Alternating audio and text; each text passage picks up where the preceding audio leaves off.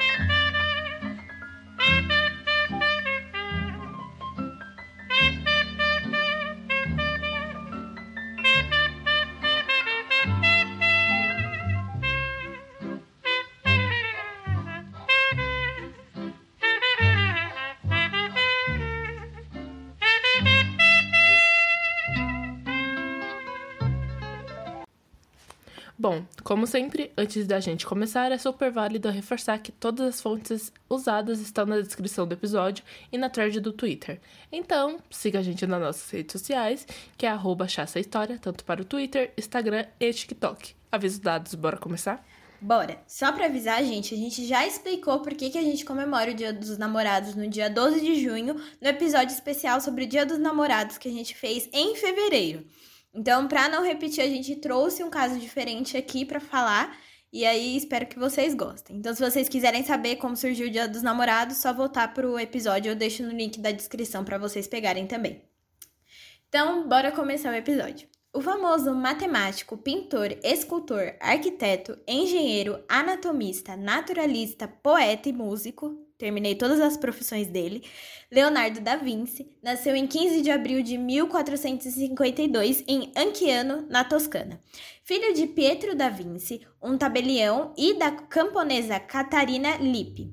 Da Vinci não recebeu uma educação formal. Toda sua educação base foi toda feita em casa, e quem ajudava era sua madrasta e também a avó. Os pais do Da Vinci ficaram juntos até quando ele tivesse mais ou menos uns 5 anos. Tem historiadores que discordam disso, na verdade foi um caso. Enfim, Da Vinci, na verdade, é um, é um filho fora do casamento. É, o Da Vinci ele cresceu no campo e criou um amor pela natureza. As coisas vivas fascinavam ele, tanto que quando ainda era criança lhe pediram para desenhar é, a face do escudo, sabe? Aqueles que quando vão pra guerra tá tudo pintadinho bonitinho. Então, pediram para ele desenhar o escudo para um amigo do pai dele e ele fez o escudo. O escudo. Gente, era tipo foda pra caramba, todo mundo ficou muito chocado.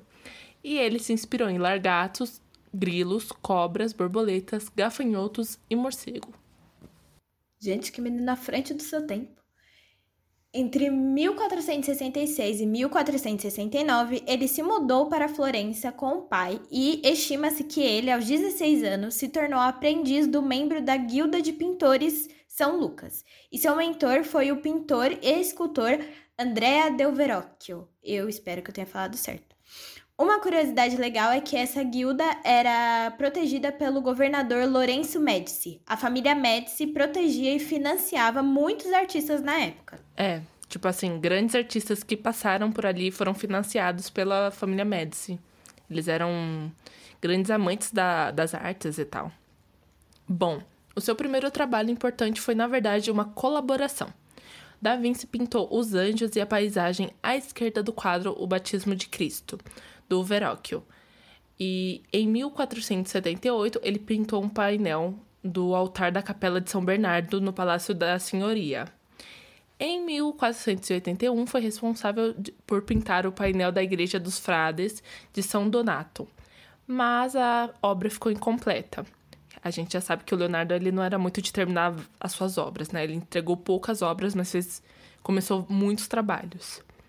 Não se sabe ao certo quando o Leonardo se mudou para Milão, mas tem uma prova documentada, né, que fizeram uma encomenda para ele, que ele esteve em Milão em 1483. Lá ele pintou o quadro A Virgem das Rochas. Aliás, existem duas versões desse quadro, uma no Museu do Louvre e outra na Galeria Nacional de Londres.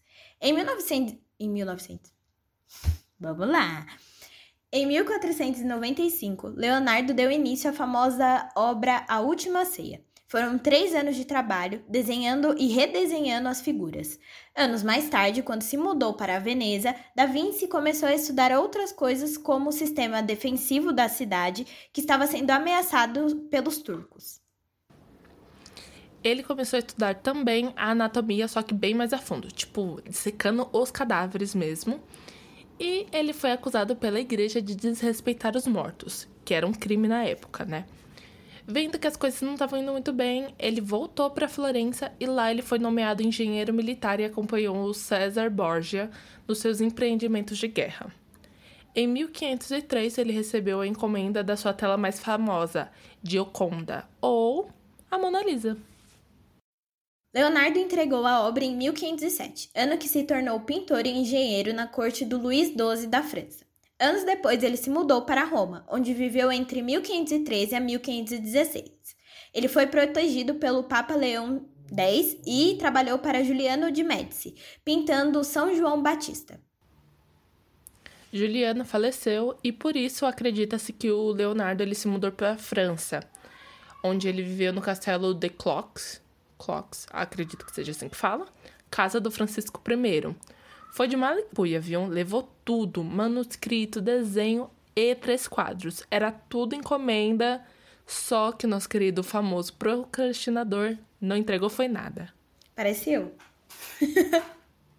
Começa as coisas e não termina. Bom, Leonardo da Vinci faleceu no castelo de Clox em 2 de maio de 1519 e foi sepultado no convento da igreja de Saint Florentin em Amboise. Oh, Cupido, vê se deixa em paz. Eu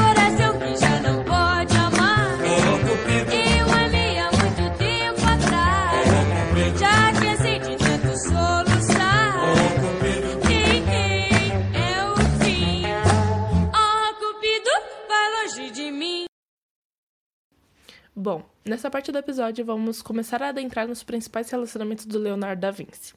Para isso, usamos como base a reportagem da BBC A Fascinante História dos, dos Homens que o Leonardo da Vinci amou, que vai estar disponível na descrição do episódio para que vocês acessem, tá? Bom, esses dois amantes do Leonardo foram abordados na ópera Leonardo, produzido pelo compositor Alex Mills e o roteirista Brian Mullin, que revela um lado mais privado e não explorado do Leozinho. As informações que eles usaram são como base em fontes históricas e anotações do próprio pintor em seus cadernos de anotações. E também que ele, é, no espelho dele, porque ele sempre usava como bloquinho de anotação, sabe? Bom, vamos começar com a história dos boys, né? O Jean Giacomo Caprotti, apelidado por Da Vinci como Salai, na tradução literal, né, para o português, fica pequeno demônio, era um jovem de família pobre que começou a trabalhar com um pintor quando tinha 10 anos, e o Léo tinha 30 anos na época. O ano era de 1490. Salai trabalhou por 25 anos com o Leonardo. Ele ficou conhecido por causar muitos problemas. Então, em muitas cartas ou registro do Da Vinci, ele afirma que o menino roubava muito ou comia muito além do que o Da Vinci aceitava, entendeu? Ele falava, tipo, mano, esse moleque é um saco sem fundo, pelo amor de Deus. E acredita-se que o Salai tinha sido o modelo da pintura São João Batista, que vai estar no link da descrição para que vocês possam olhar e imaginar como seria o menino Salai. Tá, mas vocês devem estar se perguntando: e o outro amor? Então, ele chega alguns anos depois de Salai, por volta de 1505. Francesco Melzi era um jovem nascido em uma família nobre milanesa. e tinha o papel de secretário pessoal dentro do estúdio do Da Vinci. Então, diferente do Salai, né, ele era um pouquinho mais íntimo e tinha mais responsabilidades. Ele e o Francesco tinham uma boa relação, o Da Vinci e ele. Que os autores da ópera, né, que a gente citou, fala que parece de pai e filho. Esquisito, né? Mas ok. Ou seja, tanto Salai quanto Francesco fizeram parte da vida do Leozinho na mesma época. Então se, conhe se conheciam. Bom, nessa ópera, os autores abordam como Leozinho se relacionou com esses dois boys. A questão é que Da Vinci se rendeu por Francesco e deixou Salai meio de lado. Tanto que quando Da Vinci se mudou da, para a França, o Salai voltou para Milão e ele sequer viu o pintor morrer em 1519. Mulin, em entrevista à BBC Brasil, conta que Da Vinci deixou para Salim meia vinha, enquanto para Francesco foi deixado seus cadernos e muitos de suas pinturas. Abre aspas. Parece que havia um drama particular. Fecha aspas. Afirma Mulin em entrevista. Ai, gente, ele teve um rancor aí, né? Misericórdia. Eu acho, eu acho que deve ter acontecido alguma treta aí, aí ele falou, ai, Salim, sai daqui. Ai, com certeza, teve alguma coisa. Ou ele ficou puto, né, porque tem que gastar tanto pra alimentar essa criança. Gente, pouco passada, né? Bicho mão de vaca, gente. Ai, regular comida é o fim para mim. Mas enfim, vamos seguir aqui, né? Bom, vocês devem estar se perguntando de onde surgiu que eles eram apaixonados, né? Uma criança, esse velho, enfim. Bom, em várias palavras e imagens de Da Vinci, marcou seu amor para ambos, sendo Salai um dos mais representados em suas pinturas ou desenhos feitos por Leozinho. Os criadores da ópera acreditam que o relacionamento de Da Vinci com cada jovem foi algo que ultrapassou da ligação do mestre e aprendiz, sabe? Foi mesmo por romance. É, então se estava nos escritos dele, né? Então provavelmente deve ter sido algo muito impactante para a vida dele. Eu acho que chegou um ponto da vida assim que ele meio que deu uma enjoada do Salai e como ele confiava mais no Francesco e ele era menos irritante, aí, né? Não sei. Porém, temos mais informações. Dava menos gasto? Dava menos gasto. em uma entrevista com um dos autores da obra, ele ainda afirma: abre aspas, todo mundo considera que ele foi companheiro de Leonardo. Ele comprava roupas caras, os dois viajaram juntos. Todo mundo fala sobre como Salai era bonito. Fecha aspas. E, gente, na pintura que falam que é a representação dele, eu acho ele muito bonito mesmo. Então vamos ver se é isso mesmo, né, Cami? Não sei. O que, que você acha? Ah, eu acho que sim. Tipo, ele representava com, com fisionomias que ele conhecia. Então, ele queria homenagear o amor da vida dele. Aliás, homenagens foram uma coisa que eu e a Gabi a gente debateu muito esses dias. Ai. Que essa galera é, talentosa, eles fazem, né, além da conta, faz ali um, uma pintura, dá um nome pra uma cidade, faz uma escultura. Faz livro, poema. Faz livro, poemas. Qual foi a maior, assim, é... Declaração de amor. Declaração de amor que você já ganhou. Porque assim, eu é, é um total de zero. Né? Fiquei. Eu tô, eu tô me sentindo um pouco mal, engatilhada o nome. Engatilhada também. Eu tô me sentindo mal. Mas comenta aí no, no Instagram com a gente, ou no Twitter, qual que foi a declaração de amor que vocês já receberam. Se foi aquele carro de aniversário, eu tenho pena de você. Mas. se foi outras Nossa, formas. Nossa, eu tenho muita pena. Muita pena, gente. Isso é muito vergonhoso. Mas enfim, né? Cada um, cada um. Eu não ia gostar. Mas, né? Nem eu. Obrigada. Não, não, nunca façam isso. Nem aqueles pedidos de namoro ou casamento ou qualquer coisa em lugar, lugares. Opa, tudo bom? lugares públicos. Porque realmente não dá. É puxado. Eu já vi vídeo na internet de pessoas que foram pedidas em namoro publicamente, assim, sabe, em jogo de basquete ou de beisebol, e a mulher sai. Eu dou muita risada. Gente. tipo de vergonha, sabe? Eu fico... É, eu sinto. Eu tenho um problema com vergonha alheia. Então eu, eu olho e fico, tipo, parece que é comigo, porque eu quero morrer. Sinceramente. Ah, eu não tenho problema com isso, não. Tipo, vergonha alheia. Eu até dou uma risada, mas assim. Nossa, eu queria. Nossa, eu, eu queria morrer pela pessoa. Juro, eu fico muito vermelha pela pessoa. E eu nem consigo ficar muito vermelha, porque, né, tem essa cor de papel de pão. As bochechas ficam quentes. É, as bochechas ficam quentes, sabe? Aquela sensação de morte, assim. Você fala, nossa. Ai, meu Deus. Mas vamos voltar aqui pro assunto? Mills afirma que muitos historiadores defendem que o Da Vinci provavelmente seja gay. E a ópera deles aborda exatamente sobre isso. Bom, gente, a verdade é que há, há, séculos tentam descobrir mais sobre a sexualidade do Da Vinci, tanto que em 1910 o Freud especulou que, apesar de do Leozinho ser cercado por homens bonitos, a homossexualidade dele era só um espectro, sabe? Ele nunca chegou a fazer nada, apenas se sentia atraído. Em biografia recente do Leonardo, intitulada com seu nome, o autor Walter Isaacson afirma que Da Vinci era, abre aspas, ilegítimo, gay, vegetariano, canhoto, facilmente distraído e às vezes herético. Fecha aspas. Só para trazer uma curiosidade, quando a gente estava escrevendo o roteiro ontem, é, eu vi a chamada que ele deu entrevista, o, o, o autor, né, deu entrevista pro Bial, na conversa do Bial. Então eu deixo na descrição para vocês assistirem se vocês tiverem interesse, tá? E gostarem do autor ou alguma coisa do tipo. Bom, o que, que vocês acham? Será que era isso mesmo? Só um aviso importante. Em recente pesquisa, descobriram que o Da Vinci era ambidestro, ou seja, conseguia escrever ou fazer as outras coisas né, comuns com as duas mãos. A conclusão foi considerada por, por causa de que uma das suas primeiras pinturas tinha pinceladas de formas diferentes.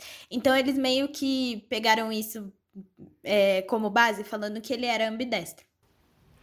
Então, falando sobre essa questão dele ser ambidestro, canhoto e tudo mais, eu estava pesquisando, a gente estava pesquisando e um dos artigos que eu achei era um site de disléxicos e lá falava que o, o Da Vinci era disléxico. Só que começou um debate nos comentários e eu fui ler porque eu sou uma boa curiosa, né? E lá, tipo assim, no artigo afirma que ele é, é disléxico por causa da forma que ele escrevia. Ele escrevia espelhado, então de trás para frente. Só que muita gente afirmava que isso ou era um sistema de segurança para ninguém roubar ah, os escritos dele nem nada, ou que ele escrevia dessa forma por conta da tinta. Então, para não borrar, ele escrevia de trás para frente, por ser canhoto. Então, não sabemos. Mas eu acredito que ele não, não fosse disléxico, porque são duas coisas totalmente diferentes. É claro que existem graus diferentes de dislexia, e como uma pessoa disléxica, eu acho que ele não era mesmo. Era só uma forma de não borrar a tinta. O que, que você acha, Gabs? Eu acho que. Ai, é complicado. Talvez seja esse negócio de não borrar também, também essa questão de ele não querer que as pessoas descobrissem seu escrito, sabe? É, porque tem até toda aquela teoria do código da Vinci, o que ele quer dizer com Mona Lisa, meu Deus. Mas eu acho que tá muito relacionado com isso também. Então, são coisas que talvez funcionasse com mais facilidade pro cérebro dele. E a gente entende que tem muita, tipo, principalmente a gente que pensa demais, existem formas da gente organizar nosso pensamento. Para as outras pessoas pode ser uma bagunça. Para ele fazia todo sentido, entendeu? Então, talvez seja a forma que ele conseguia se organizar melhor, sabe? Sim, e ele era extremamente meticuloso, né? Ele era um perfeccionista. Então, todas uhum. as. A, ele começava muitas coisas por conta da. Dizem que ele tinha TDAH, né? Então, pode ser uma da, dessas coisas, assim. E, e, ele precisava de uma forma para pensar. E, e ele era muito meticuloso. Então, os escritos, assim, dele que tinha. É, do helicóptero e tal era extremamente descritivo, então ele precisava colocar nos mínimos detalhes. Então acho que tudo era muito bem pensado. Eu acredito uhum. que seja uma forma de não roubarem as ideias dele do que apenas dis dislexia, sabe? É, eu também acho. Bom, mas voltando aqui e seguindo com os nossos boys, o Martin Clayton, chefe de gravura e desenhos da Royal Collection Trust, organização que administra a coleção da família real britânica, ajudou os autores a produzir a ópera. Afirma, e ele afirma que a decisão do Leozinho de deixar com Francisco suas pinturas e anotações foi porque ele confiava nele, né, no Francisco, e que era um dos seus assistentes capazes de proteger suas informações e explorá-las quando quisesse. Então, tipo, ele falou assim: ó, tá aqui, meu anjo, guarda, mas continua também, não deixa só guardado, não. Exato. Tá, mas aí vocês devem estar se perguntando, e o Salai?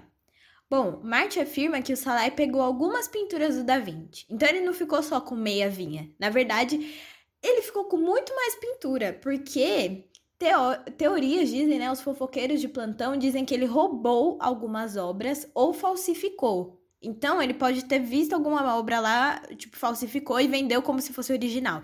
Isso é bem comum, viu? A Cami assistiu até um documentário na Netflix que trata sobre isso, para não deixar as obras expostas originais. A maioria delas são cópias. E aí eles deixam expostas e as pessoas tiram foto achando que é original. Mas não é. Gente, assista esse documentário. A gente vai deixar na descrição. Porque não são vários episódios, é como se fosse um filme. E eu surtei assistindo isso.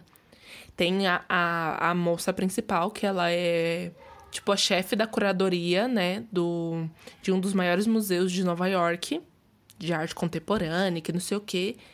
E, gente, você fica, fica na dúvida se ela está envolvida ou não. E chega num ponto que tem um cara lá que eles estão falando sobre um pintor contemporâneo super famoso, do qual eu não sei o nome, por motivos de não entendo de arte. e ele. E, tipo assim, tem. Aparece um, com um ou dois quadros novos dele que não estava no catálogo, mas falaram assim, gente, é dele. Certeza que é. Porque um cara apareceu e falou assim, ó, oh, tinha guardado isso aqui porque eu comprei lá no começo, quando ele não era famoso, que não sei o que, piriri, pororó. E aí, o quadro, o traçado é tão impressionante a falsificação. Eles falsificam documentos, né? Porque pinturas, é, obras de arte, elas têm documentação. Tipo, tem seu próprio RG, sabe? E eles falsificam isso e ele chegou num nível de falsificação em que o filho do, do pintor afirma que é do pai. Porque ele entrou na cabeça dele e disse que era, entendeu? É muito maluco. Muito maluco. É um, Assistam. Só isso é que eu tenho a dizer. É uma loucura isso. Porque, sei lá, tipo, você vai no museu, né? Aí vai todo plano. Imagina se a Mona Lisa não é a Mona Lisa. Tá bom? Com certeza não é. não é, gente, certeza. Porque eles deixam expostos e mesmo assim tem. Assim, a gente nunca vai viver as coisas originais. Tô dando uma de Sócrates aqui. Mas é aquele negócio. É, boa parte das coisas que a gente vê, pinturas, arquiteturas, são recuperadas. Principalmente se são de anos atrás. Porque muitos. É especialistas estão ali recuperando a obra para que ela simplesmente não caia, entendeu? É tipo a Capela Sistina. Ela já foi repintada 300 vezes para ela ficar lá mantida bonitinho e não estragar, entendeu? Então a gente nunca vai ver necessariamente a original, porque porque a original foi feita há não sei quantos anos e só quem teve sorte de ver foi quem vivia na mesma época. E a gente só vê Você o... lembra da, daquela mulher Ai, desculpa, amor, pode continuar. Não, pode falar. Não, pode falar. Você lembra daquela mulher que ela, ela coisou, ela pintou o quadro por cima, que era uma obra famosa? Estragou? Putz! Era do. Você lembra qual? Era alguma de Jesus. Era alguma de Jesus. É Deus. Era alguma de Jesus, assim. Menina, eu não lembro agora, mas eu tava lembrando daquele cara que fez aquela obra que a menina tá segurando o balão vermelho, que são vários balões vermelhos, e ele, ela pegou fogo. Tipo, ele botou ela para queimar. Meu Deus, não, não sabia. Eu não lembro, eu não lembro o que que rolou, por que que ele botou ele pra, ela para queimar, mas era tipo assim, é, ia ser uma exposição super rápida e tudo mais, e aí botou para queimar o negócio. Eu falei, gente, que isso? E foi ele mesmo que queimou. É aquele negócio de você ser desapegado com a sua arte e tudo mais. Achei interessante, é uma técnica bem contemporânea agora.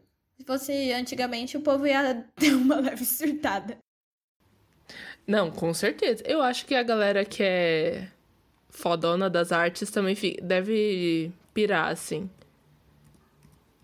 É, então, eu vou trazer um exemplo aqui que eu tava fazendo nas aulas de fotografia, inclusive foi por isso que a gente parou que um, a minha professora trouxe um exemplo de um fotógrafo super famoso, que eu esqueci o nome dele agora, mas enfim, ele, ele tem um projeto que é basicamente ele tira foto, ele tira retratos de pessoas na rua. É, ele foi para vários lugares, ele é de Paris, e aí ele, ele foi pro, pra Palestina, para vários lugares, E aí, o que, que ele teve a ideia? Ele foi para Israel, tirou foto das pessoas e ele pegava e imprimia em lambi-lambi. Então Hum. ele colava na, no- na, tipo, na, nos muros e ele colou isso na Palestina. Então tinha um israelense na Palestina. Vocês têm noção da, da treta que é? E eu vou deixar o TED Talk dele embaixo pra vocês assistirem, porque é, é, é esplêndido, é maravilhoso. Ele teve um projeto aqui no Brasil também. Mas basicamente ele cola com. Não é lambi-lambi, né? Mas tipo. Sabe aqueles panfletos de.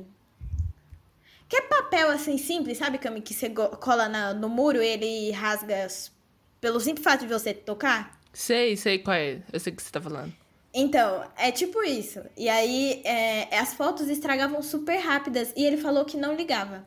E aí ele fala que a importância de, de ele imprimir todas essas fotos e colar nos muros e, sei lá, cinco minutos depois o policial vir lá e, e apagar tudo, ou, ou alguma outra coisa apagar conforme o tempo, né? É o fato de que pessoas que estavam passando lá, que passaram, sei lá, durante aqueles cinco minutos, foram impactadas por aquelas fotos. E já foi o suficiente. Então elas são perecíveis e é por causa disso. E o projeto dele é incrível, Cami, incrível, incrível, incrível. Ele, ele era grafiteiro, né, antes, e aí depois ele se tornou fotógrafo e foi fazendo. Ele fez esse projeto aqui no Brasil também, em uma das é, comunidades do Rio de Janeiro. E aí no, no- na parede das casas ele colocou o rosto de cada pessoa. E aí, conforme o tempo, foi sumindo os rostos, né? Mas eles ficaram por muito tempo lá. E é um projeto super foda, tipo, ele já veio pro Brasil diversas vezes e ele fala que o projeto dele tem o objetivo de demonstrar às pessoas mesmo, de mostrar é, quem são aquelas pessoas, né? A cara, por exemplo, do Rio de Janeiro. E que eles são perecíveis e estão ali pra, tipo, marcar aquele momento, acabou e é isso, entendeu? Ele fez o trabalho dele. Então ele é bem desapegado, sabe? Nossa, achei foda. Eu acho que é um conceito. E. Cara, a arte tem que ser muito mais acessível, né? É. E essa parte legal dele era muito mais acessível porque, por exemplo, você tava passando na rua, você conseguia ver, entendeu? Você, ali na favela, quem ajudou a colar foi os, os próprios moradores que falaram: não, eu ajudo você a colar e tudo mais. E foi colando em tudo quanto é lugar. É, o- os próprios traficantes deixaram com que ele fizesse isso. Então é aquele negócio também que a arte acaba unindo as pessoas, né? Sim, total. Porque é uma forma de representatividade também, né? Sim. Ah, eu achei o Bom, meme gente, lá. mas. que meme? Aquele lá do. Foi uma restauração da pintura. De uma pintura. Ai, meu Deus. Eu tenho medo de restauração de pintura. Foi em 2000. Então, foi uma restauração de uma pintura do. É a Et Homo, que é tipo Jesus sendo coroado, assim. E era em ar fresco, sabe? Que era muito difícil. E aí, era uma viúva de 83 anos, artista plástica, amadora. E ela foi testar como é que dava pra fazer, entendeu? Aí deu muito ruim com a cara de Jesus. Lá na Espanha. Foi com a cara de Jesus que ela fez isso. Vou deixar até a matéria. A gente deixa a matéria pra vocês verem. Sério, gente. Fizeram uma reconstrução do Davi do Michelangelo que a gente já vai falar daqui a pouco. E sério, é a coisa mais horrível. tipo, fizeram uma reconstituição humana. E eu falei, meu Deus, Michelangelo deve estar virando no caixão. Tudo pra mim. Tudo. Mas enfim, gente, voltando aqui ao assunto, vou parafrasear uma frase aqui do Martin Clayton, né, que é o chefe de gravuras, que ele fala, abre aspas, ele tinha a reputação de ser oportunista e golpista e acabou morrendo em um duelo. A gente tá falando do Salai, viu? Então ele era bem doidão mesmo. Tá, mas aí vocês deve, devem estar se perguntando. E aí, galera, tava tudo bem ser gay naquela época, gente? Cadê a igreja? Porque o homem foi quase preso lá, porque mexeu com os mortos, porque tava estudando. Ah, meu querido gafanhoto, senta aí que lá vem história, viu? Naquela época em que o Leozinho viveu, né, o seu relacionamento homoafetivo, era entre pessoas mais velhas e mais novas, e isso era bem comum, viu? Quando o Da Vinci morou em Florença no início da sua carreira, as relações sexuais entre pessoas do mesmo sexo eram bem comuns, tanto que eram conhecidas na, na Alemanha como Florenzer. Babado. Acho que é assim É, que fala. acho que é assim mesmo. Mas babado, né, menina? Mas com o intuito de controlar a prática, o governo incentivou a população a denunciar as pessoas que faziam isso. Aos 23 anos, Da Vinci estava na lista com mais quatro artistas acusados de sodomia após uma denúncia anônima. Ou seja, a fofoqueira que não tinha nada para fazer ligou para a polícia. Na mesma reportagem da BBC Brasil, Mulin afirma que não se sabe se Da Vinci foi preso, mas que a, a campanha pública pode ter forçado ele a se entregar.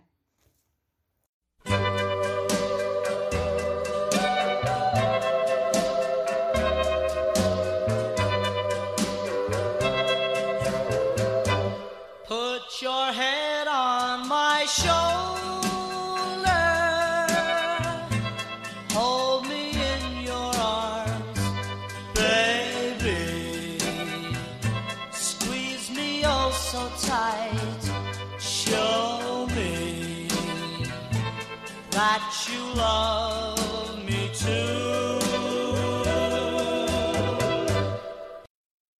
Ok. Mas, gente, o que que o Michelangelo tem a ver com a sexualidade do, do Da Vinci? A verdade é que eles viveram na mesma época. Mas eles não, eles não tiveram um relacionamento. Sabe por quê? Porque eles se odiavam. Mas os dois das teorias acreditam que ele- era tudo assim a questão da tensão sexual.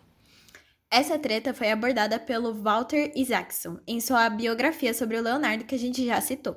A gente vai resumir aqui pra vocês o que rolou com base numa thread no Twitter que tem base, tá, gente? Tanto na biografia do Leonardo quanto em duas reportagens, uma da Rolling Stones e outra da Isto É. Então a gente tá deixando o link na descrição pra vocês lerem também. Não é só uma discussão no Twitter qualquer, assim, tem fundamento.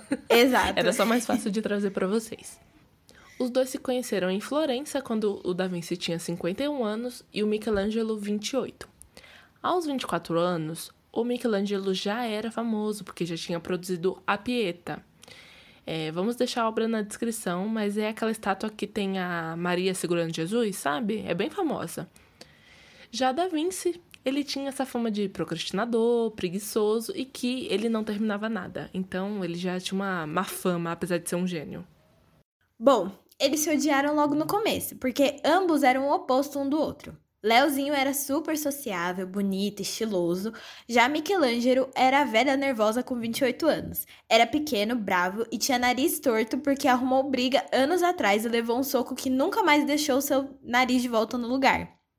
Ou seja, o famoso plot do popular e do invisível dos filmes que a gente ama. Fora que a menina do Twitter descreve o, o Michelangelo como um pincher. Então, é isso. Ai, não. É tudo. É muito plot de uma fanfic, menina. Tá aí, ó. Tá tudo. Cadê a fanfiqueira? Esse é o momento de vocês. Do, do, dos inimigos indo ao amor. É isso, entendeu? Trabalha, amiga. Trabalha ali na, naquela faculdade, sabe? De artes e tal. Tá tudo aí. Vocês não escreveram essa, esse romance porque vocês não quiseram. Ó, Da Vinci e Michelangelo tiveram que correr pra Jane Austen fazer orgulho e preconceito. Eu imagino o, o Michelangelo falando assim: "Queri- Querido Da Vinci, chutei seis mendigos. Acho que eram sua família. Te amo ardentemente. Eu vou deixar esse meme na descrição, Gente. gente, só pra vocês verem que é de orgulho e preconceito. Ai, meu Deve Deus. ser tudo. Mas continua a caminho. Ai, mas vamos, vo- vamos voltar. Mas vamos voltar aqui. Ah, você sabe uma coisa que deixava o Leozinho puto? Era que o Michelangelo não tomava banho e sempre, sempre usava as mesmas roupas pra ir fazer suas pinturas. Eu concordo com o Leozinho, porque eu odeio gente fedida, que não toma banho. Sempre deixo isso claro. Eu e a Gabi, em todos os episódios, a gente ofende alguém que não toma banho. É isso. Gente fedida não tem vez aqui nesse podcast. E fora que ele não acreditava numa vida rica, né? De ser, né? Ter dinheiro aí pra gastar. Ele era bem cristão e tal. E o Leozinho era antropocentrista. E assim, ele tremia na base do ódio. Ele não, não queria ser, ele queria riqueza, sabe? Subir na vida. Eu me identifico muito com o Leozinho. É, é isso. Na briga dos dois, eu sou o Leozinho. Ele era a burguesa safada. Ó, eu só queria explicar pra vocês, pra quem não sabe o que que é o antropocentrismo. Basicamente, existem duas linha- linhas, né? Tem o teocentrismo e o antropocentrismo.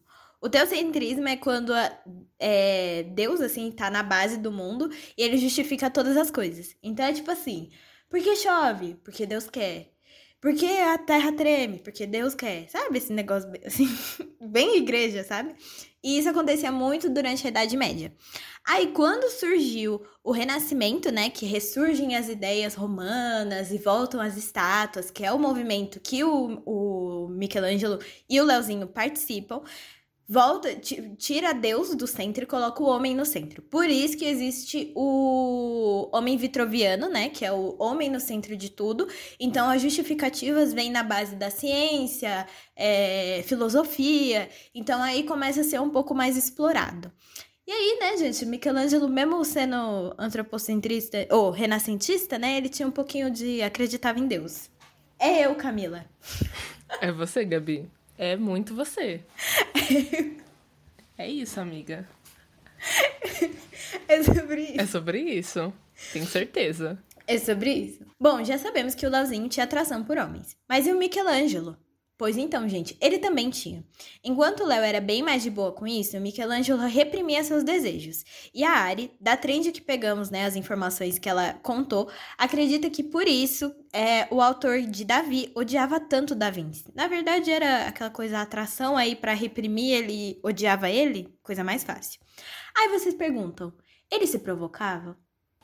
Mas é claro, o Leozinho limpinho como era, metia o pau em todo mundo falando que ele, entre os pintores, ele era o melhor, o mais limpinho, que o ateliê, de- o ateliê dele era limpíssimo e não a porcalhada que era do escultor, arquiteto, né, do Michelangelo. Imagina a cara dele, do Michelangelo. Bom, você acha que essa treta toda deu em pizza? Deu nada, porque eles surtaram e resolveram competir para saber quem ia fazer o melhor afresco para os líderes de Florença. Explicando melhor para quem não sabe o que é um afresco, ar- é, abre aspas, arte ou método da pintura mural que consiste em aplicar cores diluídas em água sobre revestimentos de argamassa ainda frescos, de modo que facilita o embebedamento assim da, né, a pigmentação da tinta. Bom, os dois foram pagos para pintar as paredes de uma sala enorme onde hoje fica o Plaza Vecchio, em Florença, com todas as batalhas que o país tinha ganhado. Eles ficaram anos trabalhando um do lado do outro. Mas aí, gente, eles chutaram o pau da barraca e a obra não saiu do papel. É, deixa, vou deixar nas descrições para vocês os esboços, os esboços que tinham e que ficaram guardados pelos é, assistentes deles, sabe? Porque não saiu, entendeu? Eles chutaram a barraca e falaram: foda-se, não vou fazer mais nada. E foram embora. É, amigo, eles só queriam, queriam brigar e no final, tipo, gritou, gritou, dois pincher, não rolou nada. Entendeu? Esses anos eles ficaram aí de, de briga, preenchida pelo Leozinho se irritando pela forma como Michelangelo representava o ser humano, que sempre fazia os homens mais fortes e e blá blá blá. Mas o Da Vinci mesmo achava isso era podre, porque pra ele a arte tinha que ser algo belo, suave, sabe, sem a marcação da pele. Assim, ele era mais recatado nesse ponto.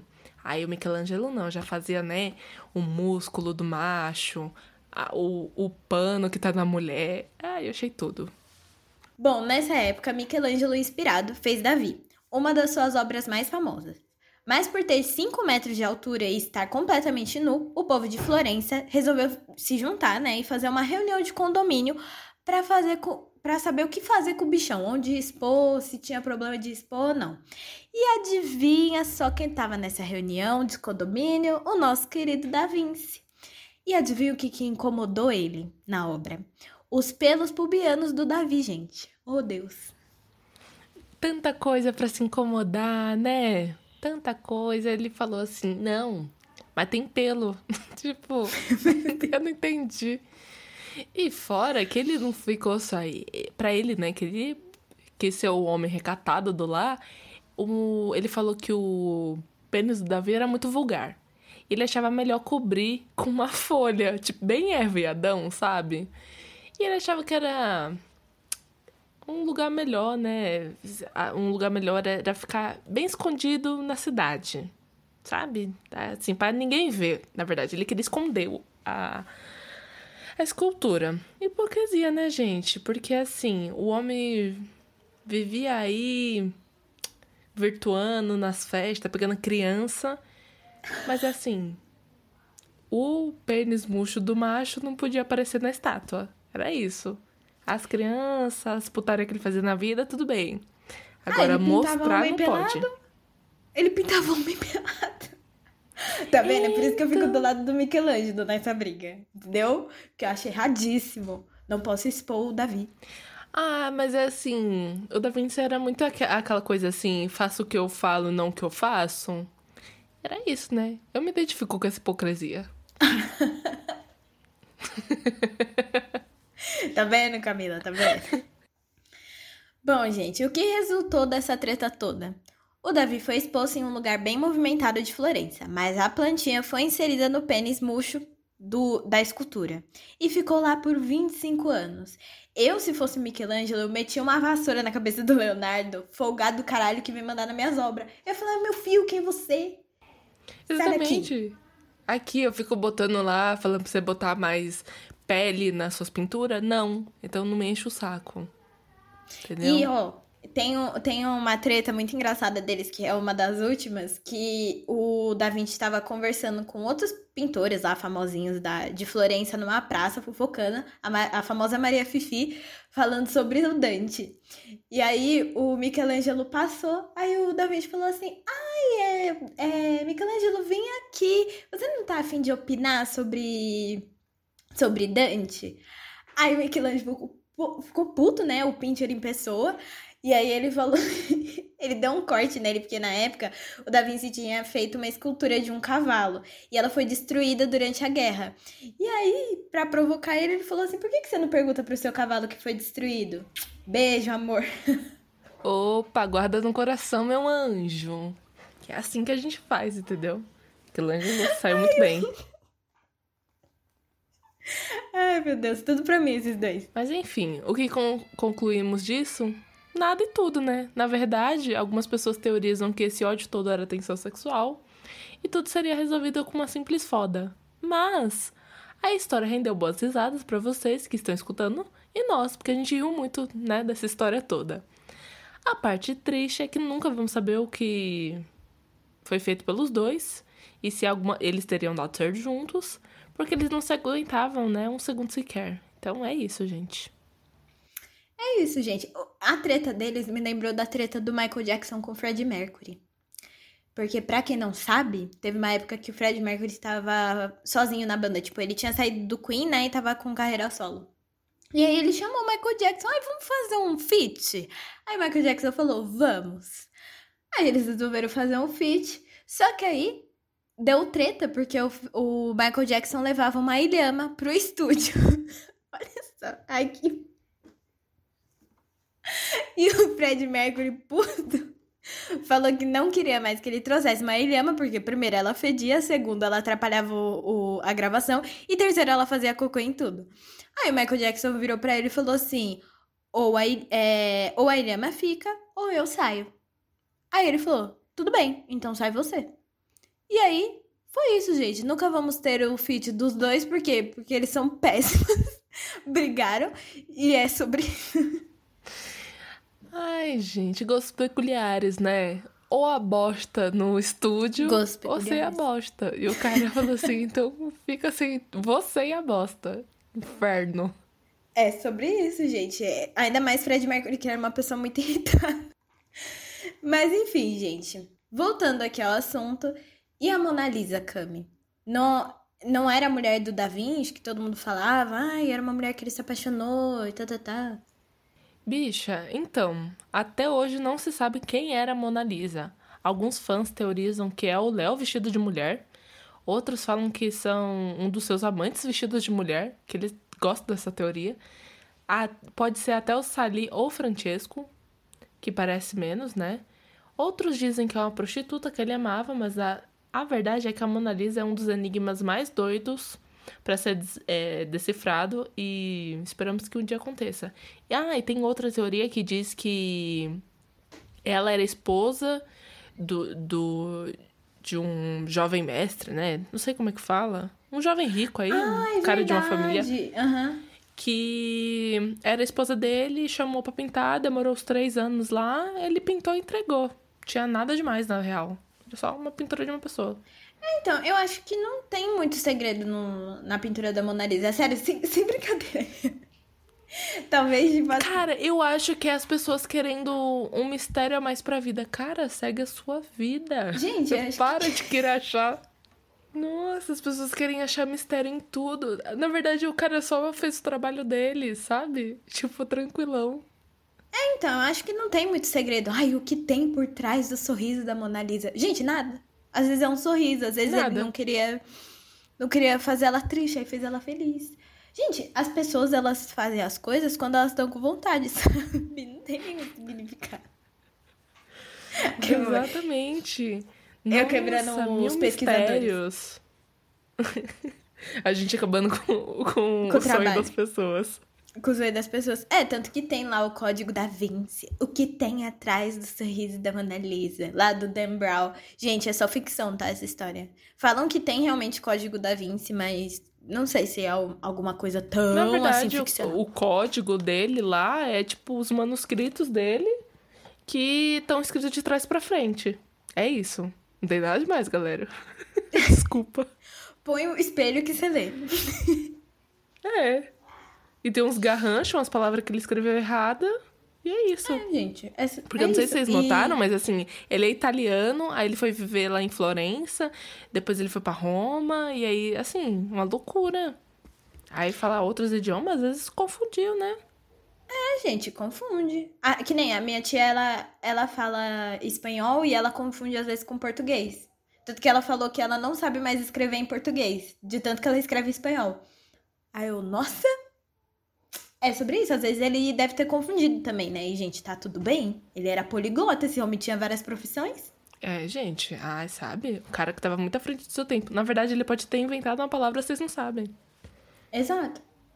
E ó, eu fui na exposição dele no MIS, que teve, tem dois MIS agora, né? Tem um que é mais pro centro lá e tem um que é perto da Barra Funda, do metrô Barra Funda. É, e a exposição dele foi muito legal.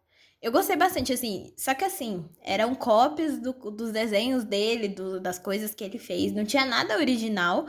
Eu acho que a parte mais legal foi que tem várias, é, tem tipo uma sala enorme com várias telas que ficam no chão, no teto, em tudo quanto é lugar, e você fica, parece que você tá dentro das pinturas, sabe? E tinha uma parte da exposição que era desmembrando a Mona Lisa. Aí tinha várias formas da Mona Lisa, preto e branco, colorida, nanana.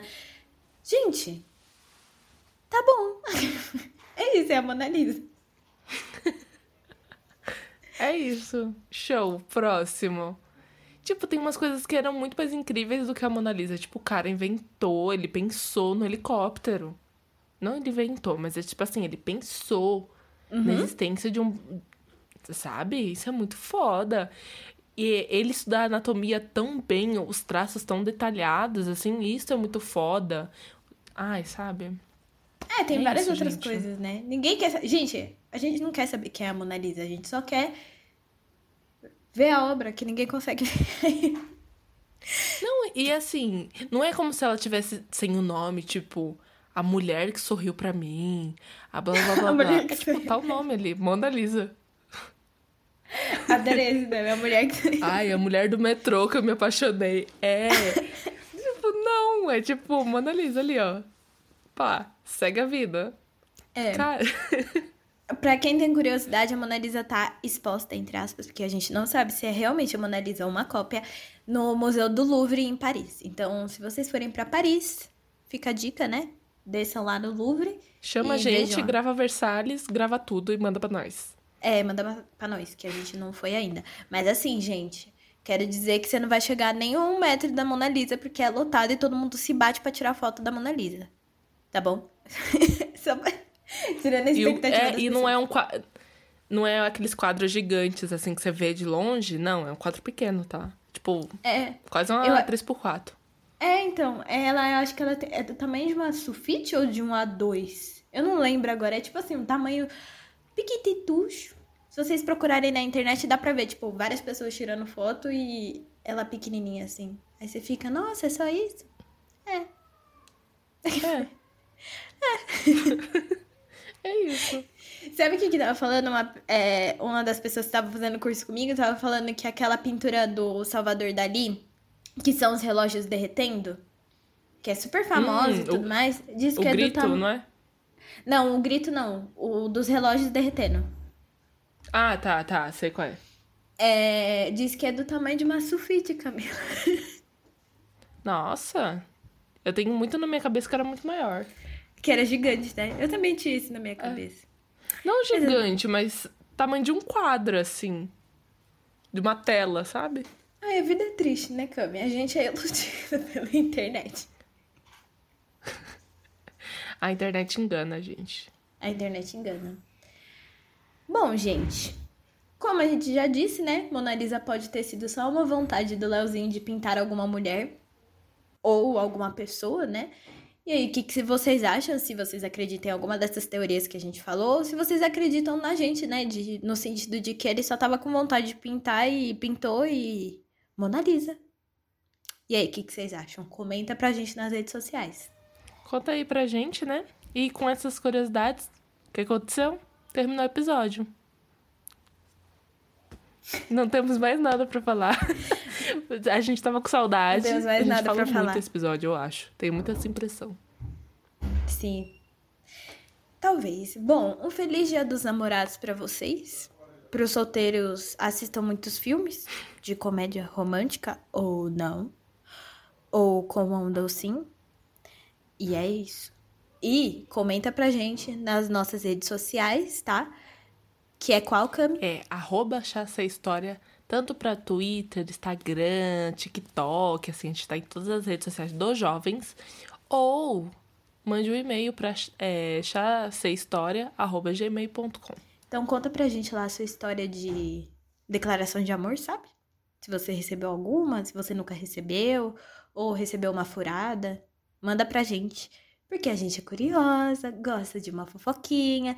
E semana que vem a gente volta com mais um episódio quentinho, cheio de novidades. E lembrando que se voltamos com esse com a temporada normal, tem temporada especial, o Chá em Família. Então, já tem episódio lá. Essa semana foi do William e da Kate. Olha então lá, corre. linkando com os casaizinhos. Vai lá ouvir a história do casamento deles, bobo. Tudo casal, casal. Eu, hein? Tá fazendo o que ainda? Não ouviu? Vai lá. Mas antes, um beijo e lavem as mãos. Gente, eu só queria falar só uma coisa, um aviso urgente aqui. Um aviso urgente, não? Nossa, que tudo. Queria. Um aviso urgente. Na verdade, eu só queria chamar a atenção das pessoas, que é mais pra uma bronca. Se você tem pai, vô, tio, ou você mesmo já tomou a primeira dose da vacina contra o Covid-19, vai tomar segunda, cacete. Olha na fichinha lá se tá já, se passou sua data, porque em São Paulo, pelo menos aqui, né, no estado onde a gente mora, 12% da população procurou a segunda dose. Eu quero saber o porquê. Então, vocês façam o favor de ajudar os seus vovós, seus titios, seu, seu cachorrinho, que não vai tomar vacina, mas ajuda, entendeu? E se ajuda também, meu filho. Obriga as pessoas a tomar a segunda dose, porque ninguém tá imunizado com a primeira só. Um beijo e até o próximo episódio.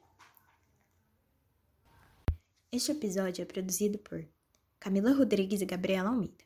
Quem cuida das nossas redes sociais é a Marina Almeida. Para mais informações sobre o Chá com História e o Chá em Família, acesse nosso Instagram e Twitter, arroba História.